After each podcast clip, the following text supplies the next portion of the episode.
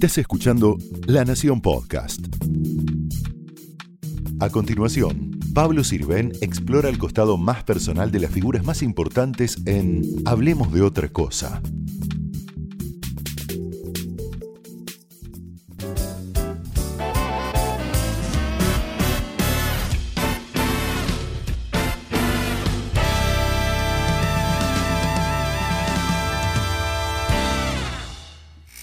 Hola, bienvenidos a otra emisión de Hablemos de otra cosa, el programa donde tenemos la fortuna, la suerte de tener personalidades tan importantes que nos visitan que no necesitan presentación. Bienvenido Julio Boca. ¿Qué tal? A Negroni, acá en la Recoba. Y la primera pregunta es una ilusión. Te tenemos de vuelta, te quedas, estás un ratito. El Corsario eh, es, es una buena puerta de, reingreso? Es, eh, vengo por un ratito. Eh, se me dio esta posibilidad de remontar el Corsario de Mary Holtz. ella no podía venir y yo había trabajado con ella hace poco en Hong Kong y bueno, me pidió si podía remontar esta obra, en la cual vine con, con Lorena Fernández, mi asistente de, Uruguay. Y, nada, eh, me largué. Para mí también es una experiencia nueva remontar obras. Y, fue una experiencia y... Y tu reencuentro con el Colón, totalmente. con el Teatro Colón. Eh, fue muy...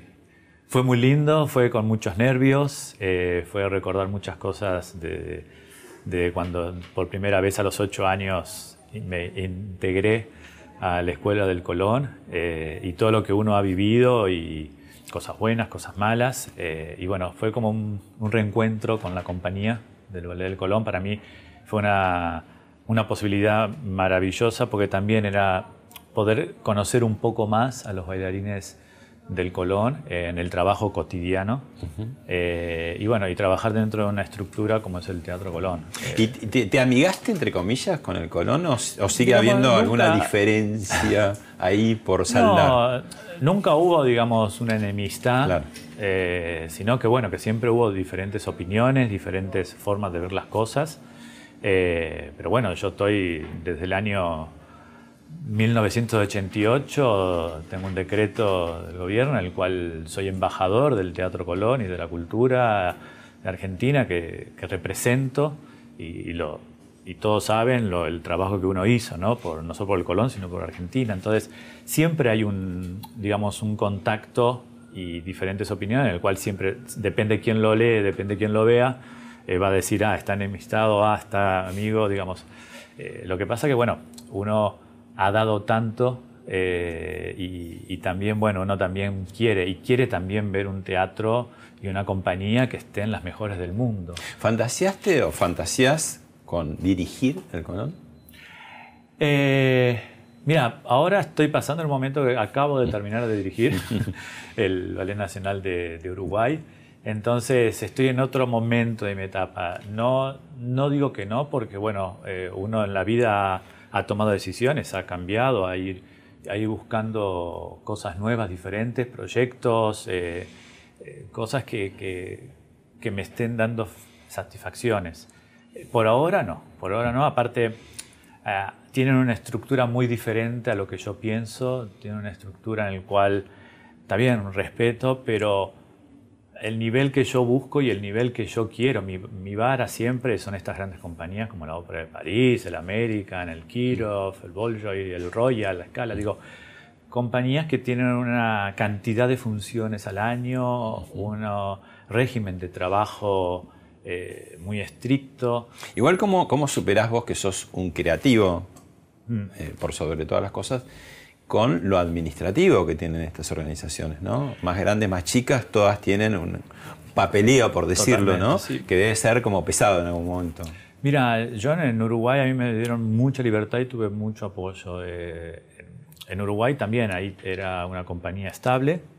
Eh, el Sodre tiene 85 años, 86 años de historia, digamos, no es tampoco algo que, que uno inventó, sino que ya había una compañía eh, pero claro, yo tuve la posibilidad y una de las cosas, exigencias que, que, pedí para poder trabajar es que me dieran libertad. Entonces yo tenía un presupuesto anual en el cual me manejaba con una gerente de la compañía. Fueron siete años, ¿no? Fueron siete años, del 2010, al 2017. Y entonces uno podía programar. Yo te programaba dos años eh, con antelación.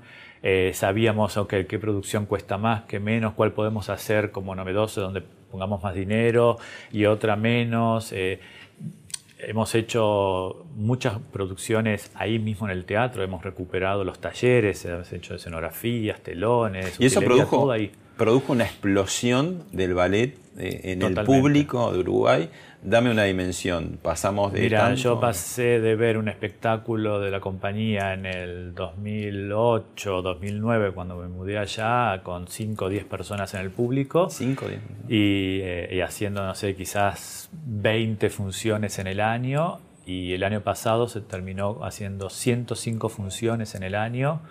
Eh, Hace poco se hizo Bello Durmiente, en el cual se hicieron 16 funciones del mismo programa con 27.000... ¿16 funciones? 27.000 espectadores eh, con entradas. Digo, eh, y vos comparás lo que es Uruguay y sobre todo Montevideo, que hay 1.100.000, 1.200.000 personas, mm. es mucho. Y, y, digamos, eh, ¿trabajaste de una manera ¿cómo decirte?, institucional que aunque vos te vayas o te retires o te alejes o te acerques, pero tampoco te fuiste del todo, estás más o menos cerca, ¿eso va a seguir funcionando así? Mira, sigue funcionando y sí, porque quedó como una isla dentro de lo que es la institución del Sodre, ¿no? Entonces, hay un ritmo de trabajo, ya la compañía, también los bailarines, también costó mucho cambiar la educación y la cultura a lo que es el trabajo, a lo que significa ser un bailarín, las necesidades y exigencias que tenés que tener. Y la gente joven ahora de la compañía lo, ve, lo ve y lo, incorporó. Que eso fue para mí una de las grandes satisfacciones que me dio de ver que, que bueno, que ahora hay un nuevo director, que es Igor Yebra, es un español, eh, que vino con su asistente Francesco, que es un italiano de la escala de Milán. Digo, eh, el ritmo de trabajo y la mentalidad sigue estando ahí. Y los bailarines incorporaron eso. Eh, entonces vos sabés que trabajan ocho horas eh, diarias y que bueno, tienen que quizás montar dos, tres ballets en dos semanas si se puede hacer y están en forma, no se lastiman tanto. Entonces tenés un montón de cosas que se lograron y que eso va a seguir porque ya lo tienen incorporado. Es lo mismo que si vos tenés incorporado que trabajás tres horas y y tenés, no sé, 30 funciones. Además, siempre es, más, es más fácil defenderse cuando los resultados están a la vista y van bien. Mira, yo una de las cosas, eh, yo mi primer año también tuve un problema con el sindicato eh, y me junté con el presidente del sindicato, que es el ICNT, eh, que es como la CGT, poner, puedo decirlo, así, para, bueno, porque justo había un paro el día de la, una de las funciones de mi primer año donde nosotros venimos trabajando dos semanas, en ese momento trabajábamos dos, en el segundo subsuelo por seis funciones, y digo, ¿sabes lo que es para nosotros tener que cancelar una función? Digo, venite, lee la proclama, está todo bien, no estoy en contra, sino la forma de pedir sí estoy en contra, porque venimos trabajando y hay que demostrar y hay que recuperar algo que ¿Te pudiste entender finalmente con ellos? Sí, digamos, no vinieron a hacer la proclama, estaban afuera reclamando, pero las 1.800 personas vinieron, vinieron ministros, vinieron eh, el ministro de Cultura, digamos, hubo un apoyo a, esta nueva etapa. Esa función, yo manejaba una computadora el sonido, con un enchufe, un parlante, eh, los bailarines trabajaron todo, eh, había unos técnicos que se quedaron, entonces se pudo levantar el telón y pusimos una luz normal, pero la función se hizo.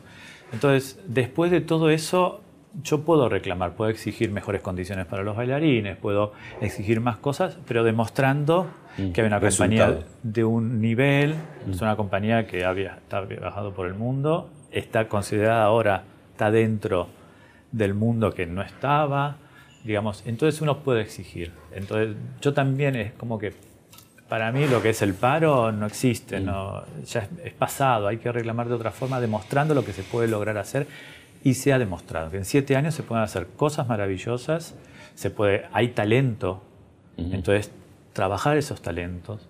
Entonces creo que, eh, creo que se dio algo muy lindo. Yo entregué la compañía sin deudas, ¿entendés? Hemos viajado afuera y se ha traído dinero. Digo, creo que, que, se pueden hacer las cosas bien hechas y con una balanza, no en una balanza. Era una compañía pública, pero privada. Julio, eh, ¿extrañas haber dejado de bailar? No, la verdad que no. No te voy a decir que escucho una música o veo un ballet que, que he hecho y el cuerpo y la sangre se mueve de otra forma, pero... ¿Cuántos años ya? Volvería. Y 10 años ya, 10 para 11.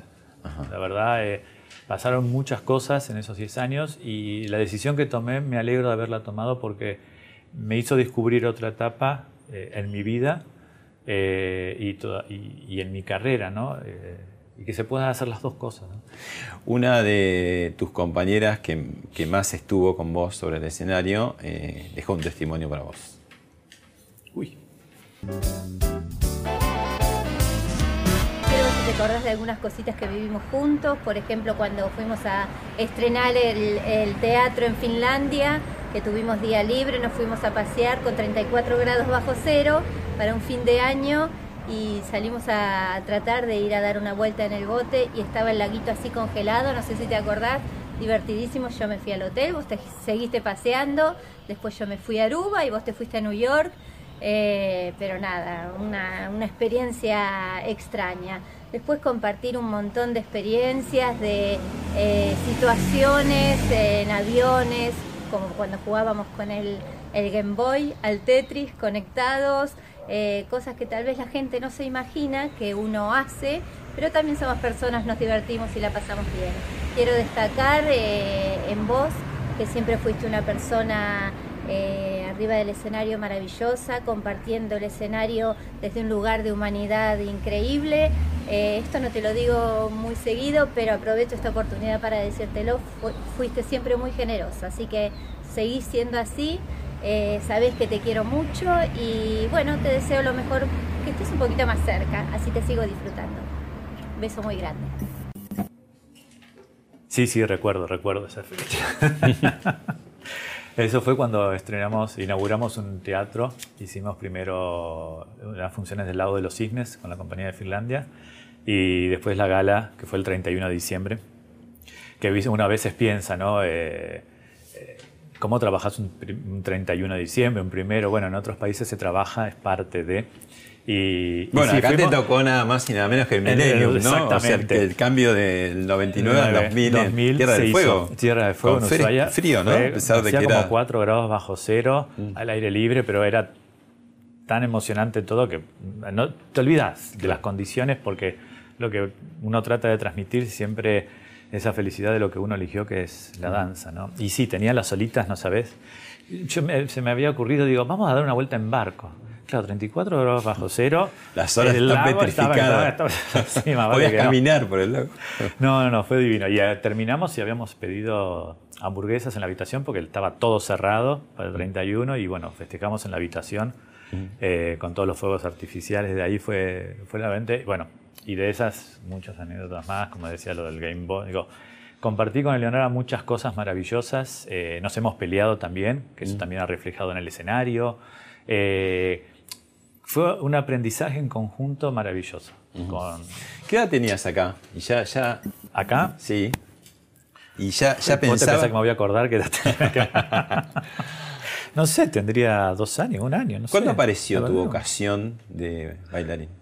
¿Eh? ¿Cuándo apareció tu vocación? Mi vocación, Acá estás un poco más grande, ¿verdad? Sí, ahí ya más. Creo que siempre, digamos, con mi madre, que, es maestra, que fue maestra, digamos, eh, y la cultura y el arte siempre estaban en casa. Mi abuelo era de Italia, Piamontés, del norte, y, llevaba a mi madre a ver espectáculos, digamos, de ballet, teatro, canto, ópera, todo. Creo que siempre estuvo yo por mí, la primera vez que así fue como a los cuatro años, que como mi madre tenía un estudio de danza detrás de la casa donde vivíamos, entonces eh, ahí me iba, me colgaba de la barra, me movía, veía un poco, me aburría, me iba, eh, volvía. Entonces, y siempre me dio esa libertad ¿no? de, estar eligiendo. También jugaba a estar sentado con los sellos, viste, de antes que tenías la tapita y, sí. y marcabas. Bueno, también me armaba eso, no sé por qué, y bueno, se ve que también era el futuro, ¿no? Como director tuve que empezar a poner el sellito y cada cosa, digo, eh, fueron, eh, fueron vivencias maravillosas y normales dentro de, de, mi vida, digamos, para mí salir a las seis y media de la mañana de la casa para ir a la Escuela Nacional de Danza, después a la Escuela Primaria, después a la Escuela del Teatro Colón, era normal, ¿no? no, no, me resultaba nada eh, exigente, ¿no? Mm. Eh, de los afectos más cercanos, también hay alguien que nos dejó un testimonio para vos. ¿Me van a hacer llorar, es eso?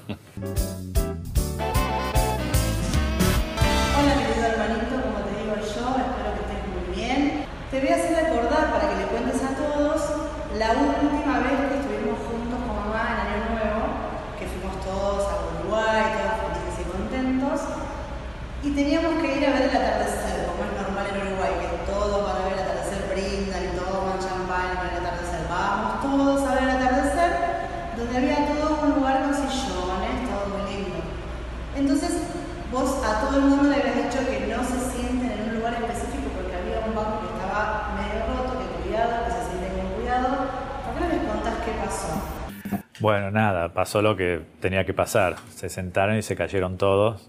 Quedaron todos pat para arriba, mi madre también. eh, y ese fue un momento para mí muy especial porque hacía, yo siempre vengo para Navidad, venía para Navidad.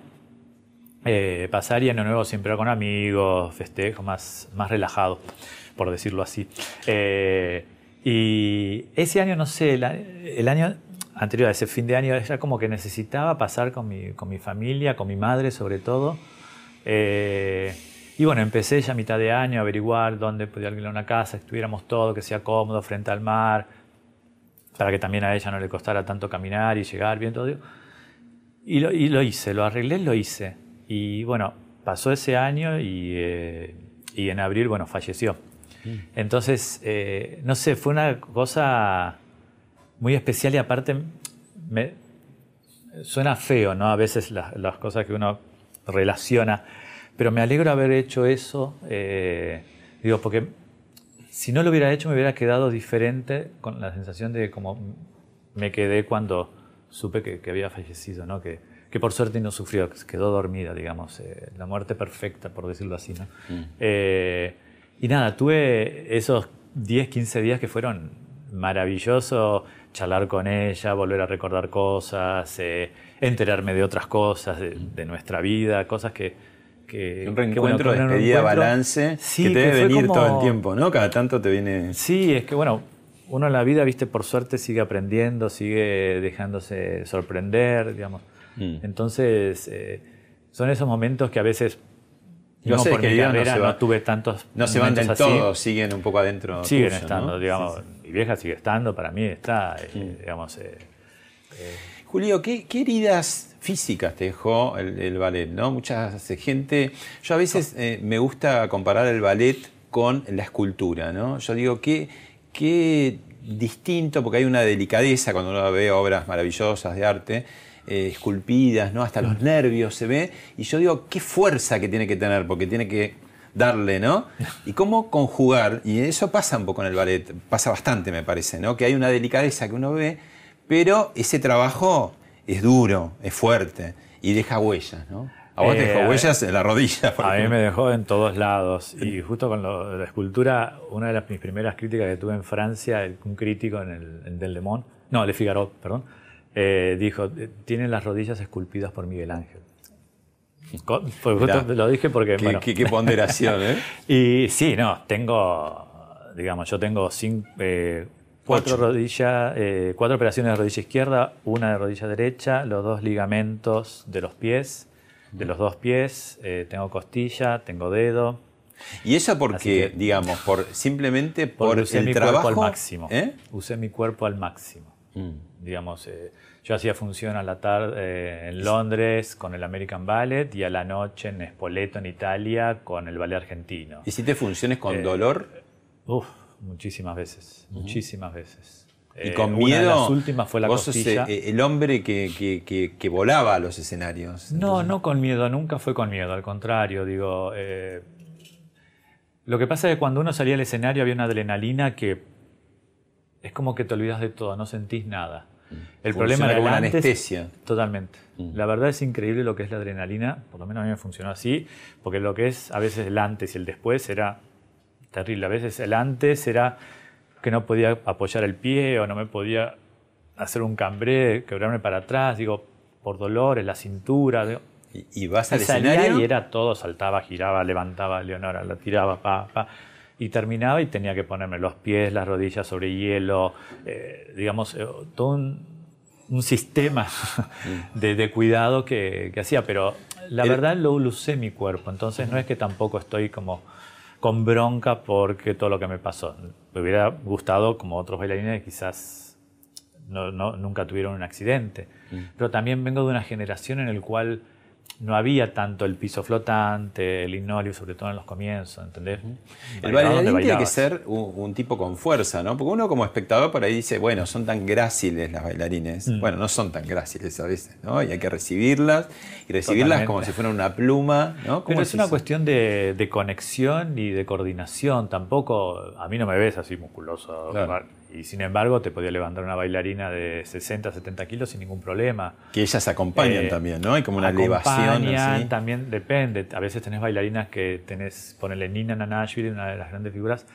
Eh, el torso era pequeño y tenías piernas largas. Entonces las levantadas eran más complicadas porque el balance del equilibrio era totalmente diferente de quizás de Leonora o de Alessandra Ferri. Entonces tenías que ir conociéndola y sabiendo el cuerpo de la bailarina para después que todo se vea como lo ve el público. Mm.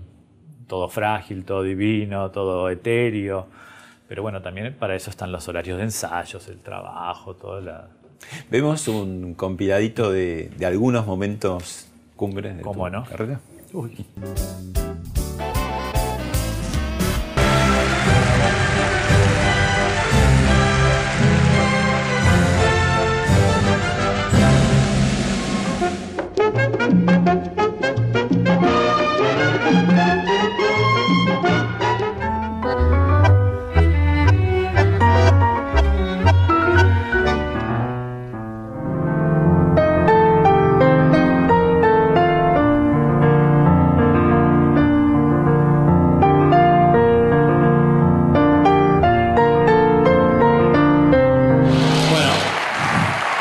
A ser muy corto, así que nada, quiero agradecer el cariño y el respeto que me han dado durante tantos años.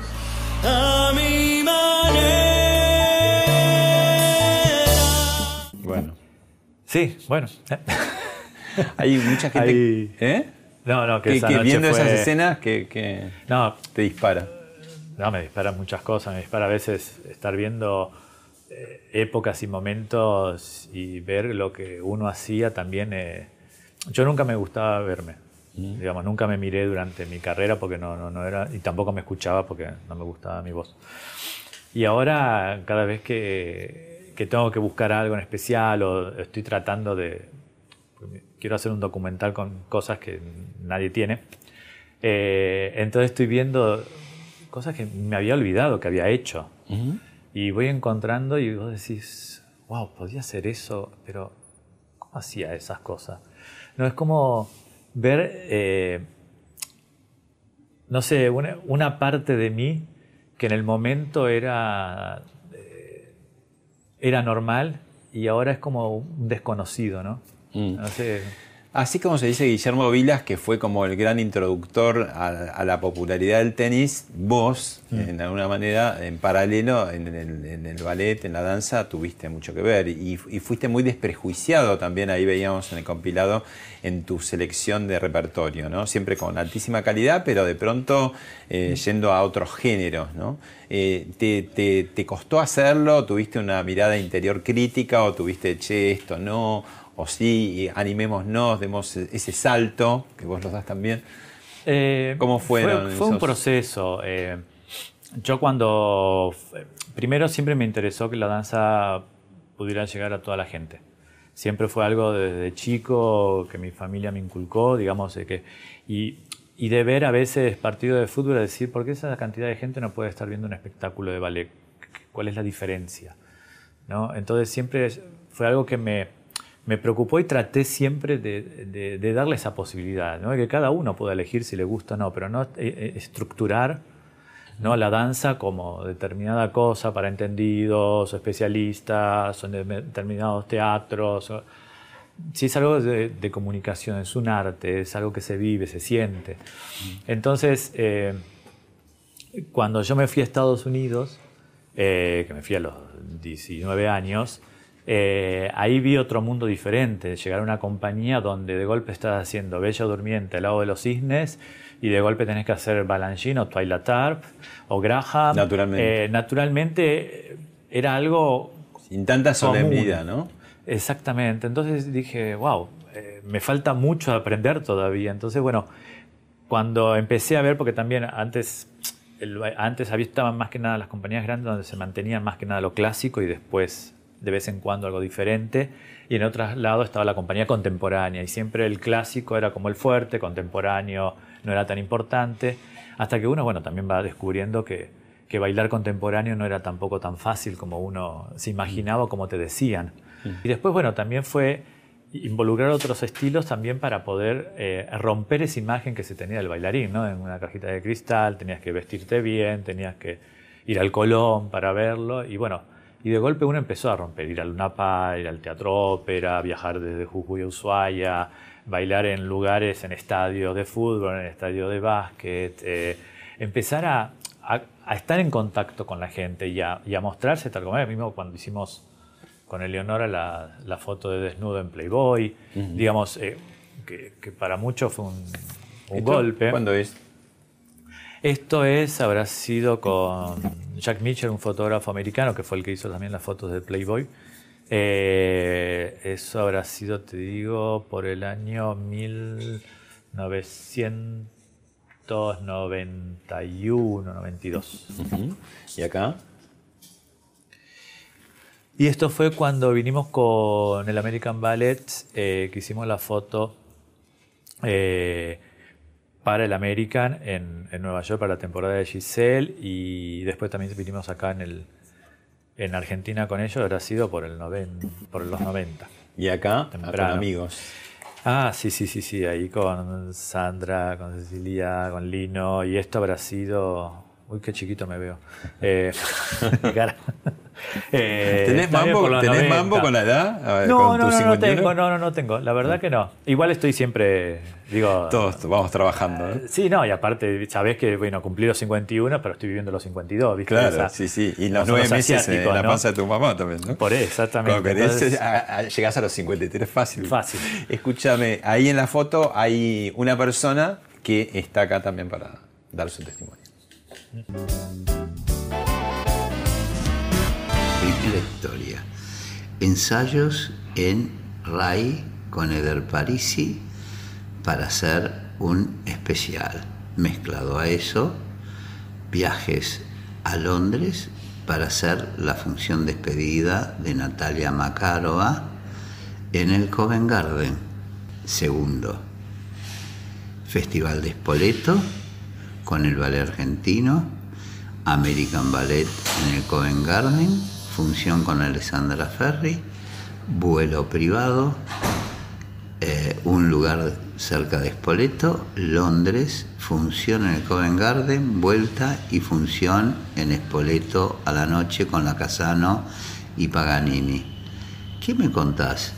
Dos países, dos historias, el mismo teatro con distintos artistas. Contalo. Ese era Julio Boca. Bueno, sí, el de Londres ya lo había contado, que fue con el American Ballet para argentino. Después estuve haciendo un, un programa con Edel Parisi. Era como la BD de momento de, la RAI, de la televisión italiana. Y hacía especiales los sábados, esos programas que va, pasa de todo. Y siempre había eh, momentos musicales. Y bueno, me habían invitado, estuve como tres sábados diferentes haciendo diferentes personajes, hicimos un tango, el, emperador, diferentes. Entonces durante la semana se montaba, eh, eh, se filmaba, digamos, se filmaba, iba en directo el programa, tomaba el vuelo, me iba a Londres, en ese momento estaba bailando Romeo y Julieta con Natalia Macaro porque estaba despidiéndose de, de, Londres. Eh, y hacía Romeo y Julieta, el ballet completo de Macmillan con ella, y me volvía para ensayar lo que iba a ser Italia. Y bueno, siempre fue así. Eh, mi carrera, eh, como te dije, usé mi cuerpo. A veces hacía función en, París y al día siguiente me tomaba el Concord a Nueva York, para de Nueva York irme a Tampa, Florida, hacer una función con el American Ballet. Digo, eh, ¿Era una autoexigencia tuya o también ya habías dado en un lugar donde la crítica ya te ponía pues, y decís yo no puedo fallar a esa, a esa imagen que estoy teniendo? Fue porque amaba estar arriba del escenario. Mm. Digamos, yo, eh, yo era feliz estando arriba del escenario. Arriba del escenario era, era, era como mi casa. Entonces, más funciones tenía, más feliz estaba. Entonces ese retiro lo debes haber vivido muy de forma muy ambivalente, ¿no? Por un lado una liberación, Mm. por el otro lado cierto abismo, ¿no? Porque decís, bueno, lo, lo feliz que yo era en el escenario ahora lo voy a tener que ver desde otro lugar. Eh, yo lo del, lo del retiro, eh, ya a partir de los 32, por ahí ya empecé como a, a verlo. Tuve la, la maravillosa suerte de poder ver a grandes figuras arriba del escenario cuando estaban bien y cuando estaban mal. En- a mi criterio, ¿ok? Claro. Eh, Y dijiste, yo no quiero para mí eso. entonces yo no quiero llegar a eso. Yo quiero que en vez de leer una crítica en el cual o al público diga, ay, pero ¿por qué sigue bailando? ¿Por qué no se retira? Que diga, uy, ¿no vas a volver? Eh, o que tengan un recuerdo maravilloso, retirarse en lo más alto. Entonces, bueno, Y ahí, que... ahí, ahí como una, eh, eh, esa expectativa que, que, bueno, que, se- que se frustró cuando murió Lennon, pero todo el tiempo decían, vuelven los Beatles, vuelven los Beatles. Eh, y pasó con Soda Stereo finalmente. Bueno, ¿alguna vez, en algún momento, alguna entrada eh, podría suceder? Mira, eh, no, lo, no lo creo. El año pasado me, me invitaron a hacer una cosa con Alessandra, que va a ser ahora en el American, que es la consagración de la primavera con otro nombre. Eh, y es como que probé, probé hacer clases, todo, pero cuando empecé a entrenar, mi cuerpo era como que me decía, ¿qué haces acá de No nuevo?" vos, no sos vos. No soy yo, no, no, no. Todas mis No operaciones. soy lo que yo quiero. Y no podría estar haciendo algo ahí nomás. Si no estoy en forma, si no estoy como tengo que estar, no, no podría. Eh, digamos, eh, el estado de perfección que yo siempre busqué, que siempre trabajé y que siempre uno trató de conseguir y que nunca se consigue, digamos, eh, no podría luchar contra eso. Entonces, eh, nada, agradecí la invitación y digo, estoy muy bien como estoy. Disfruto cuando se levanta el telón y veo el trabajo que uno hizo con los bailarines y ver cómo el espectáculo sale. Eh, uno recibe también un aplauso, digamos. Entonces, hay todo un mundo nuevo que, que descubrí que, y que me gusta y que sé que también sirvo. Eh, entonces, bueno, disfrutarlo de, de esa manera, ¿no? La habrás visto a la película Natalie Portman, El Cisne Negro, que hace una sí. bailarina, pero eh, enfermiza en- casi en su adicción, ¿no? ¿Cuánto de, de verdad o, o- o no hay de eso, no? Eh, Bueno, eso es una ficción, obviamente. Es una ficción, para pero conseguir aparte, un efecto. también depende, es de la personalidad de cada bailarín. Eh, primero, si haces esto, sí vas a tener que tener una obsesión por una cuestión simple de que tenés que estar El en cuerpo. forma física, tenés que estar entrenado para no lastimarte. ¿Y qué Dieta. querés? Eh, dieta, querés estar en forma, querés Dormir, bailar no más, tenés que viajar, dormir las horas que tenés que dormir. Digo, hay un montón de cosas que Sos un atleta, digamos, para Sí, decirlo desde el punto de vista deportivo, sos un Sí, atleta. sos un atleta y aparte un atleta de alto rendimiento a full. Eh, y sabés que es una carrera corta, sabés que es una carrera de un periodo.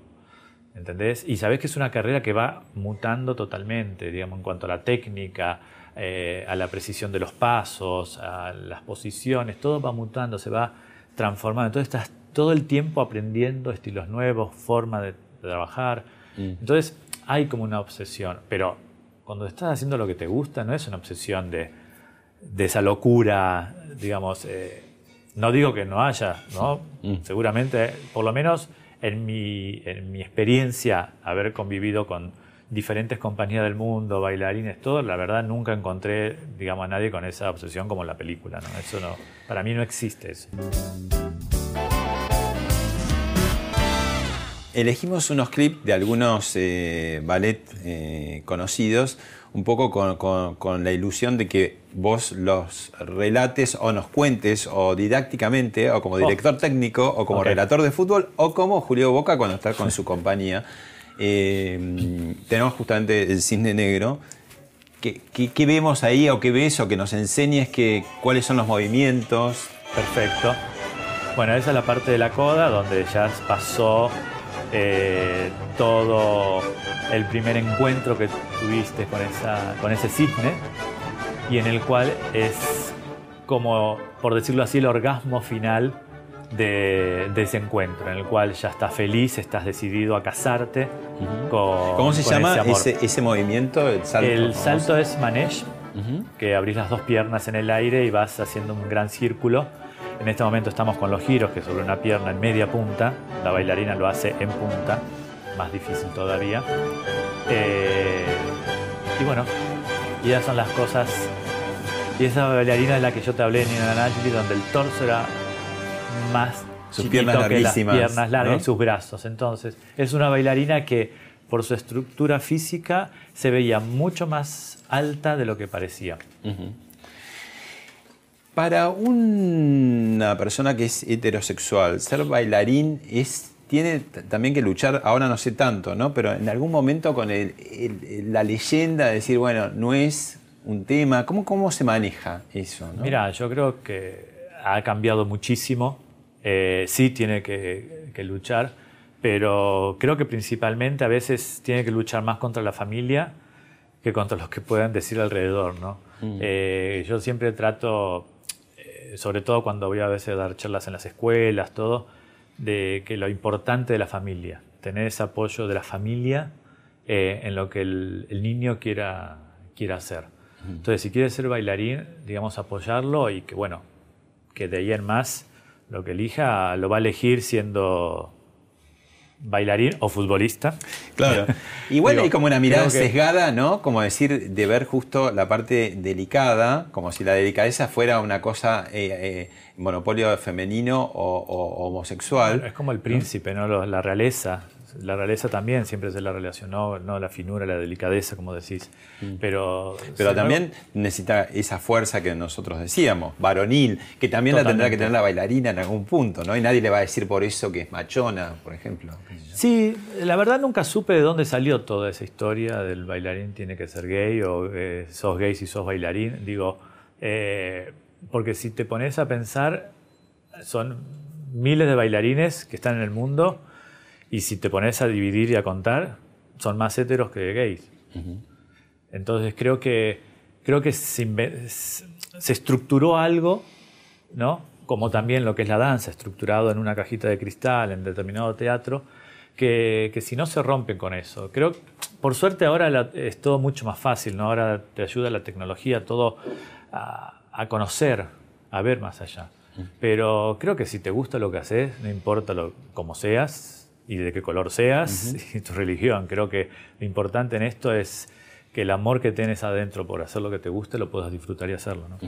Y a vos te resultó difícil porque, digamos, empezaste muy chico, atravesaste muchas No, décadas para mí no. y de pronto, bueno, la sexualidad no era tan fácil decirlo. Bueno, tampoco es que lo necesites. eh, No, la verdad yo no, eso nunca, yo tuve muy claro lo que quería hacer. Y después, bueno, uno como cualquier ser humano va descubriendo su, tu sexualidad, uno fue descubriendo, ¿entendés? Si, si el Colón y los palcos hablaran de todo lo que pasa durante el día ahí, no sabes las historias que saldrían. Pero hay mucha gente que descubre su sexualidad eh, en el lugar de trabajo. Yo por lo menos lo descubrí de esa forma. Eh, mi primera novia fue Fabiana, eh, que era bailarina, cuando hacíamos las giras de, de, de la Escuela del Colón, que hacíamos con Mura Strova, que era la directora en ese momento, eh, recorrimos todo el interior haciendo funciones. Y bueno, ahí fue mi primera novia, por decirlo así, yo tenía 12, 13 años. Era una novia de la manito, del beso, del mimo, digamos, no pasaba más que eso. Eh, después mi primera relación fue con una mujer casada en Brasil, que yo tenía 15, 16 años. Más ¿Entendés? grande, seguramente, mucho más grande la serie. Eh, tenía 22 años. No era mucho nada, pero casada. Eh, decir que no digo los nombres, si no me matan. Ahora igual ya, ya está. Ya prescribió, ya prescribió. Ya prescribió. ¿Entendés? Eh, uno fue descubriendo. y ahora estás en pareja y estás bien, te Ahora leí. estoy por- en pareja, estoy muy bien.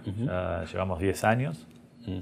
Eh, Uruguay, la tranquilidad charrúa, eh, ejerció también lo suyo ahí. Eh, ejerció mucho, sobre todo cuando yo tomé la decisión de retirarme, necesitaba un lugar Tranqui, más tranquilo. tranquilo y encontrarme. Encontrarme a lo, a lo nuevo, a lo diferente y. ¿Sos de termo en el brazo como los uruguayos o no? Ah, me- el el mate, pero el mate siempre lo tuve de acá, no. No, pero ahí es de más, gira. ahí es- Ahí es salimos más, con el- con el el termo lo termo. llevábamos de gira acá también. Cuando yo salía de gira, mira el termo, el, el- el mate, digamos, eso. eh, pero sí, soy, soy, no estoy todo el tiempo con el termo así, soy más el de la costumbre de la pava, ¿no? Sí. El ballet en la Argentina es un poco la cenicienta de, la- de las artes así de, de espectáculo. En el Colón, por ejemplo, nomás ver la cantidad de funciones de la lírica, por ejemplo, de los conciertos, siempre el ballet queda un poco pagando y en muchas, eh, en muchas temporadas se han visto en el escenario esas consecuencias, ¿no? De pronto presentaciones que, que al ojo de, de- de alguien que, que no, no está especializado se da cuenta que hay errores, ¿no? ¿Por qué crees que fue así? Digo, porque... No sé la verdad qué fue pasando, porque eso no pasaba, digamos, eh, cuando yo empecé había clases a las 10 de la mañana, trabajaba hasta las 5 de la tarde, eh, había otro ritmo de trabajo que se fue perdiendo lamentablemente, ¿no? Hay, hay un, un hecho, tenemos un clip al respecto, Sí, sí. en el año 1971, que es una tragedia que le cae como una bomba eh, en medio del ballet argentino de las mayores eh, figuras de ese momento. Lo vemos Sí. y lo comentamos. Ok.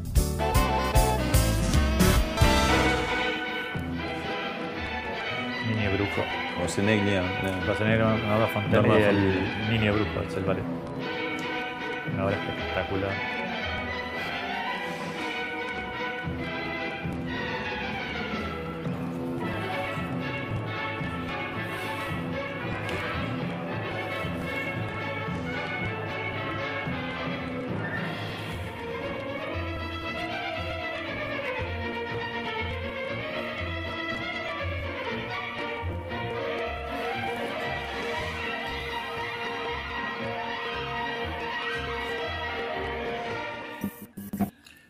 Norma Fontenla y José Neglia eh, y otros grandes bailarines. Bueno, Que era una generación- una generación increíble.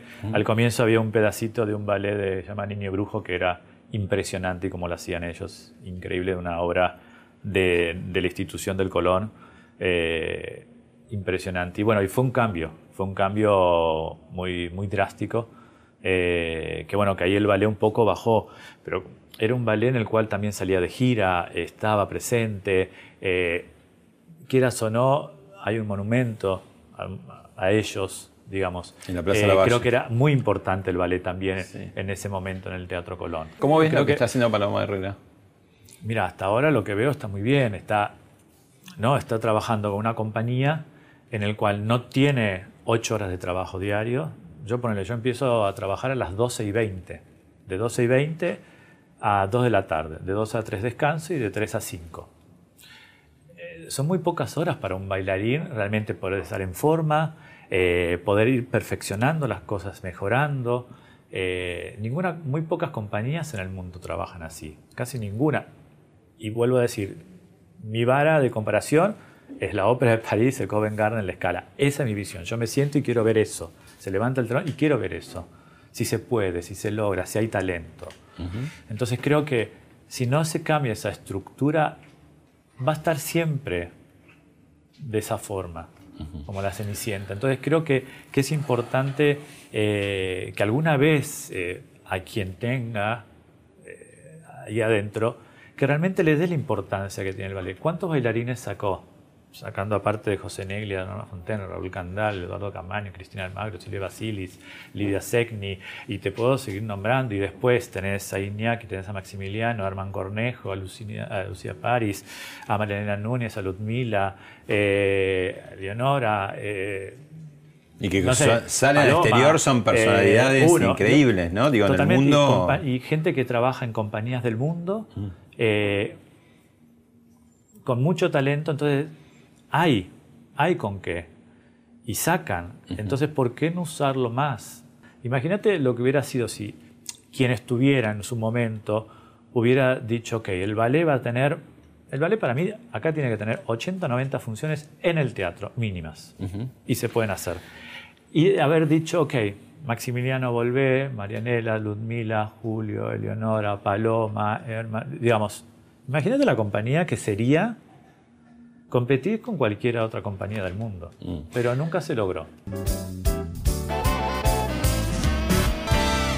Escuchamos a Eleonora Casano al principio y ahora otra gran partener tuya, otra compañera en, muchas obras, Cecilia Figaredo, ah. también te trae su saludo. que contar una anécdota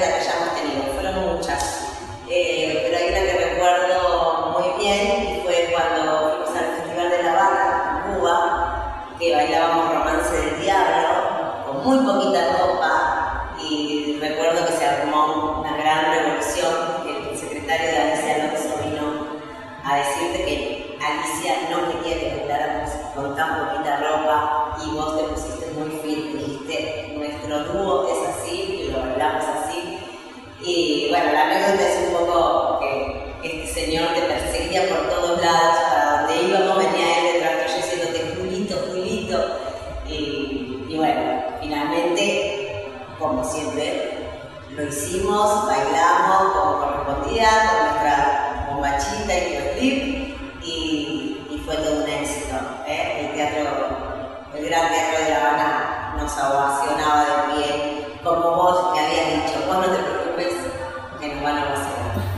Ceci, bueno, con Ceci también bailamos mucho y sobre todo en un espectáculo que fue Boca Tango que fue un éxito. Ahí se que estaban casi desnudos. Y ese momento habíamos hecho, eh, hicimos eh, el último café, en el cual eh, estamos vestidos y ella se va desvistiendo. Y después, bueno, ella quedaba con un slip y yo también. de acuerdo, me acuerdo. Y fue en La Habana, en una de las galas, en el cual Nada, justamente como dice, fue otro tabú. fue otro tabú y aparte se televisaba, entonces fue visto por todo Cuba, ¿no? la gente del teatro. Pero nada, no pasó nada porque si hay arte que si, si estas cosas se hacen con arte, delicadeza, una luz adecuada, eh, digamos, es hermoso. Entonces, nada, se logró. Pero bueno, eh, digamos, yo en Cuba eh, tenía un nombre muy fuerte que tampoco se animaban a decir no, no bailás, digamos. Mm. Entonces, bueno. Y después pasaron y dijeron qué bien que fue un éxito. Entonces, después, cuando traían las flores, yo se las puse acá, cosa que saludaran con las flores para que no se saludara, que ahí sí ya sería demasiado poner, ¿no? Sí, sí, sí. Bueno, tenemos ahí un clip con Cecilia también para que hagamos otra vez un poco de ah, voz, ¿no? Un poco de docencia, nos expliques a ver qué, qué se ve ahí, cuáles son los movimientos, qué aprendemos. No lo repitan en casa. A veces, sí, depende, pero hay algunos que son muy difíciles. Contanos, contanos. Eso es Adiós hermano cruel de Ana María Steckelman, una obra eh, que escribió Helio Marchi, mm. eh, que tradujo para el ballet Helio Marchi. Y bueno, ahí la levanté en una vez, ahora está en, segunda posición ella. Eh, ahí fue un grande car y ahí, bueno, como verán, la, doy vuelta, la levanto. Eh, hay momentos de cuando uno tiene que, en la primera sobre todo, que estaba ella en una arabés, que es la pierna atrás, detrás de tu espalda, la agarré de la cintura de la pierna para levantarla. Algo parecido. ¿Cómo se entienden, digamos? Hay, hay, una conexión física, claro.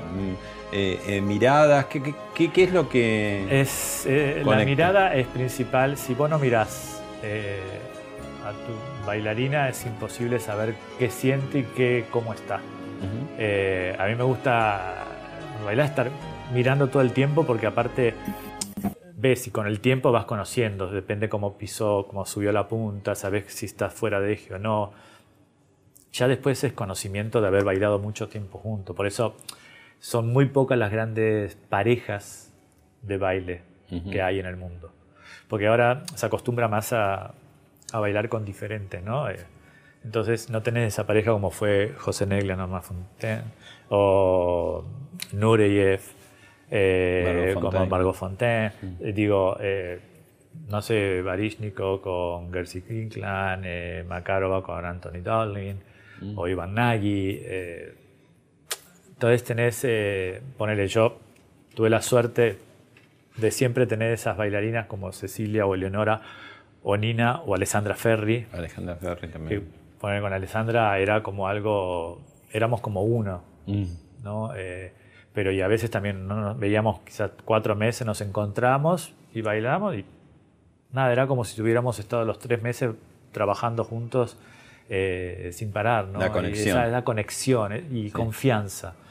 Tenés que tener confianza, digamos, y la bailarina tiene que tener confianza de vos que sabe que lo que va a hacer, vos vas a estar ahí. ¿Qué, qué recomendaciones le darías a un chico o una chica que, que está pensando en, en hacer de su vida el ballet? Primero, que, que realmente mire interiormente si realmente ama esta carrera. ¿Y qué tiene que ver adentro para ver si realmente ama esta carrera? Tiene que saber de que es una carrera difícil, que es- tiene que, que encontrar que la música Lo lo atraviesa. mueva, eh, tiene que saber que, que va a cambiar su estructura física. Eh, nosotros no nacemos con las piernas abiertas o las caderas abiertas, tenés que ir a trabajar, por eso se empieza desde muy pequeño, no a los cuatro tampoco, pero sí a los seis, siete años, empezar a acomodar tu musculatura, tu estructura ósea para que después sea mucho más sencillo. Eh, y sobre todo, nada, digo, hablar con tu familia y que sabes que te van a Que apoyar. te banque. Porque Que te es una carrera también que muy pocos tienen la posibilidad de llegar, algunos no tienen esa posibilidad. eh, y otras cosas que le decía, no deje de estudiar. Mm. porque quizás no tenés la suerte, pero tenés que estar preparado para hacer otra cosa en la vida y, y eso es importante. La última, ¿qué ves para adelante en vos, en tu vida? ¿Qué, qué- qué va a venir? ¿Qué, qué esperás? La verdad, como dije al comienzo, estoy en un proceso este año de, de cambio, de, de- de trabajar en algo nuevo, ¿no? Como remontar una obra, eh, ir a trabajar a diferentes compañías del mundo como maestro, como ¿Vas a estar viajando a lugares eh, muy Voy, distantes? sí, digamos, to- estoy tres semanas con el English National Ballet, eh, en el montaje de Bello Durmiente de Macmillan, luego me voy a San Francisco Ballet School, después tengo la compañía de Orlando, después voy a Masterclass, simposios, preparación. masterclass, ¿Te divierte eh, esa variedad de...? de- Sí, me divierte porque encontrás bailarines profesionales o encontrás estudiantes de los últimos años. Eh, después voy a Hong Kong a trabajar junto con Alessandra Ferri, vamos a hacer el coaching de Giselle. Eh, y bueno, después tengo Praga como masterclass. Digo, tengo varias cosas eh, programadas en este año y el año que viene también. Y bueno, por ahora me quiero mantener así. También he tenido posibilidades de dirigir a otros lados o codirigir en otras compañías. Entonces, nada, quiero, por ahora estoy viendo qué, qué es lo que Qué voy sintiendo y qué, qué va. Eh, Con tranquilidad con tranquilidad, totalmente, nada de apuro, disfrutando cada momento, cada viaje. eh, así que nada, y disfrutando de mi pareja, poder estar con él todo el tiempo. Digamos, eh, estoy en ese periodo ahora eh, porque puedo estar disfrutando del bailarín, de- del trabajo cotidiano, sin tener esa responsabilidad de dirigir una compañía en el cual tenés un montón de cosas en el que tenés que estar. Y, y bueno, eh, lo hice por siete años, que me fascinó.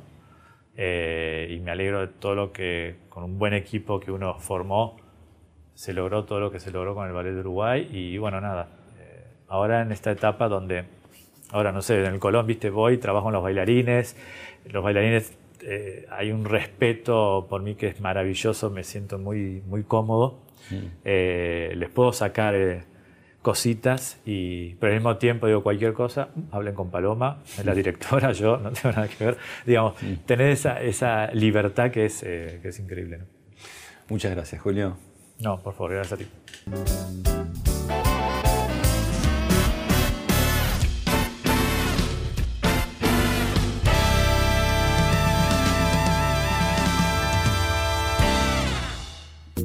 Esto fue Hablemos de otra cosa con Pablo Sirven, un podcast exclusivo de La Nación. Escucha todos los programas de La Nación Podcast en www.lanacion.com.ar. Suscríbete para no perderte ningún episodio. Estamos en Spotify, Apple Podcast, Google Podcast y en tu reproductor de podcast favorito. Seguí escuchando La Nación Podcast.